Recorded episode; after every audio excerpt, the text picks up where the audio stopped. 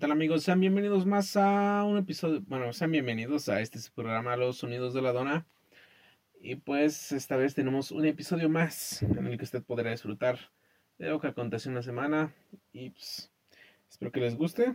El capítulo anterior lo pueden encontrar en, en Spotify, Apple Podcast, Google Podcast, Radio Público, Anchor o cualquier plataforma o Apple Podcast, en cualquier plataforma de podcast que usted, desee, nos puede encontrar como Los Sonidos de la Dona, al igual que nos puede encontrar como Los Sonidos de la Dona en YouTube y en Facebook igual como Los Sonidos de la Dona.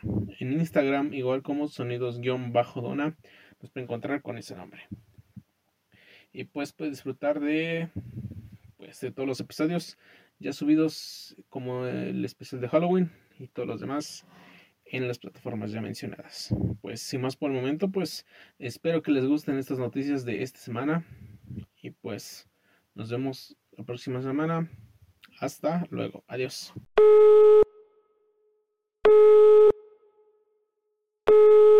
Este, bueno. Señora, le vengo ofreciendo la venta sillas de piel de burro para que usted pueda sentarse y acostarse en ellas escuchando el podcast de Los sonidos de la dona.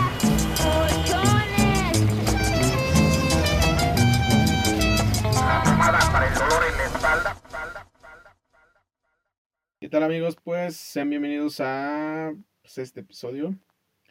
Y pues tenemos aquí pues las noticias, algunas no tan buenas, algunas digamos regulares. Y pues empezamos con ellas. Pues en otras cosas, terribles noticias para los amantes de los videojuegos. El gobierno autoritario comunista chino ha logrado que Fortnite abandone el país asiático luego de que el gobierno de China prohibiera que la gente use videojuegos más de tres horas por semana, Fortnite ha tirado la toalla luego de que sus nuevas normas contra el contenido sensible. Así es, el videojuego comenzó en China en 2018 en un modo de prueba, pero nunca logró recibir una autorización definitiva por parte del gobierno para el lanzamiento oficial. La empresa Epic Games, Epic Games al final de cuentas tiró la toalla este pasado lunes con la versión de China de su popular juego de Fortnite. Luego tres años de luchar interminablemente contra por establecer un mayor mercado mundial en los juegos online, hoy ha sido ha dicho adiós Fortnite de Epic Games. Pero tú qué piensas? ¿Crees que las medidas del país comunista son cada vez más autoritarias? Dímelo en los comentarios entre otras cosas más parecidas a Spider-Man.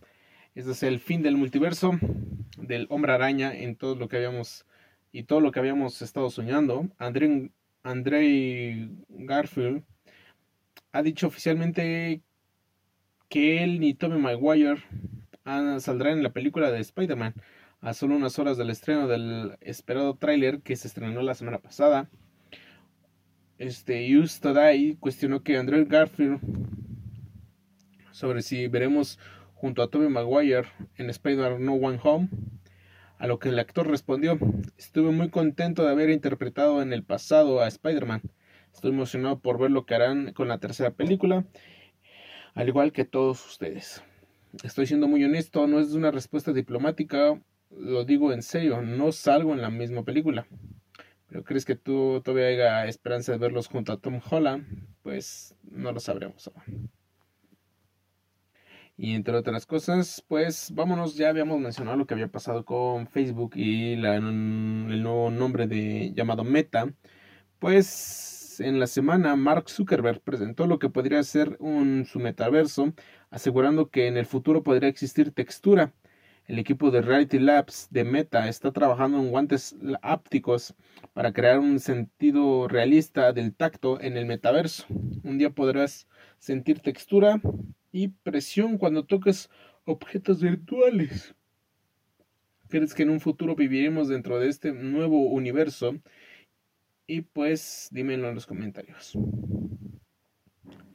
Y entre otras cosas, pues vámonos al fútbol, ya que en la semana pasada igual pues se disputó el partido entre Canadá y México, luego que la selección de México fuera aplastada lamentablemente un 2 a 1 con, por la selección de Canadá.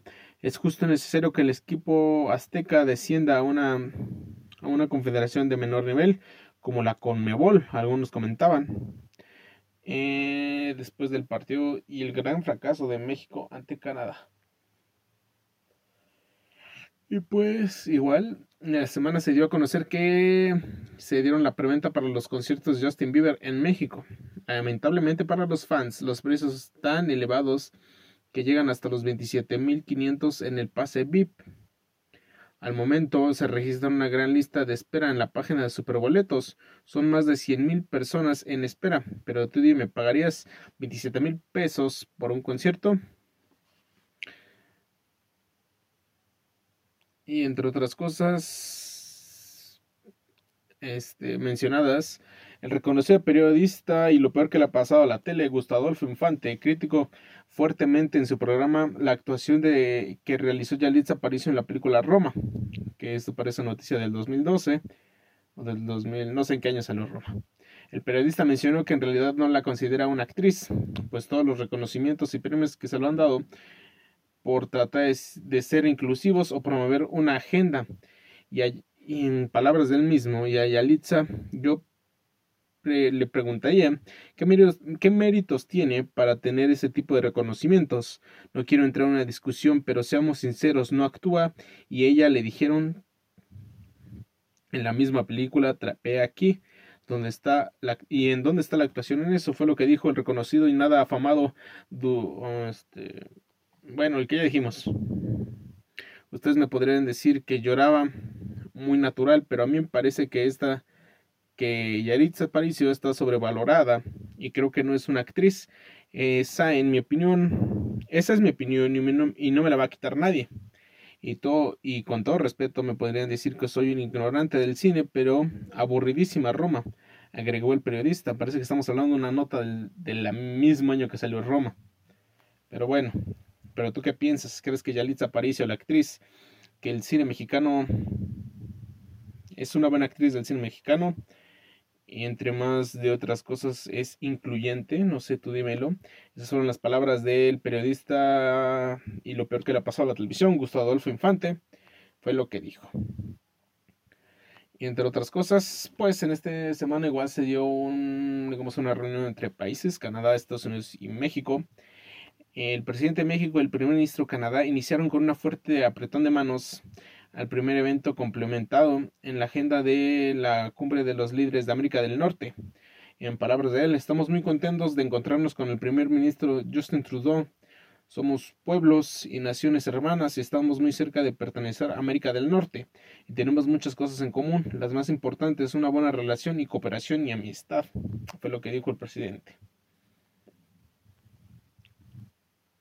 Y entre otras cosas, más allá pues de la música, pues una terrible noticia. Houston ha presentado una demanda colectiva de más de 750 millones de dólares contra Travis Scott, luego de que 10 personas perdieran la vida en Astroworld.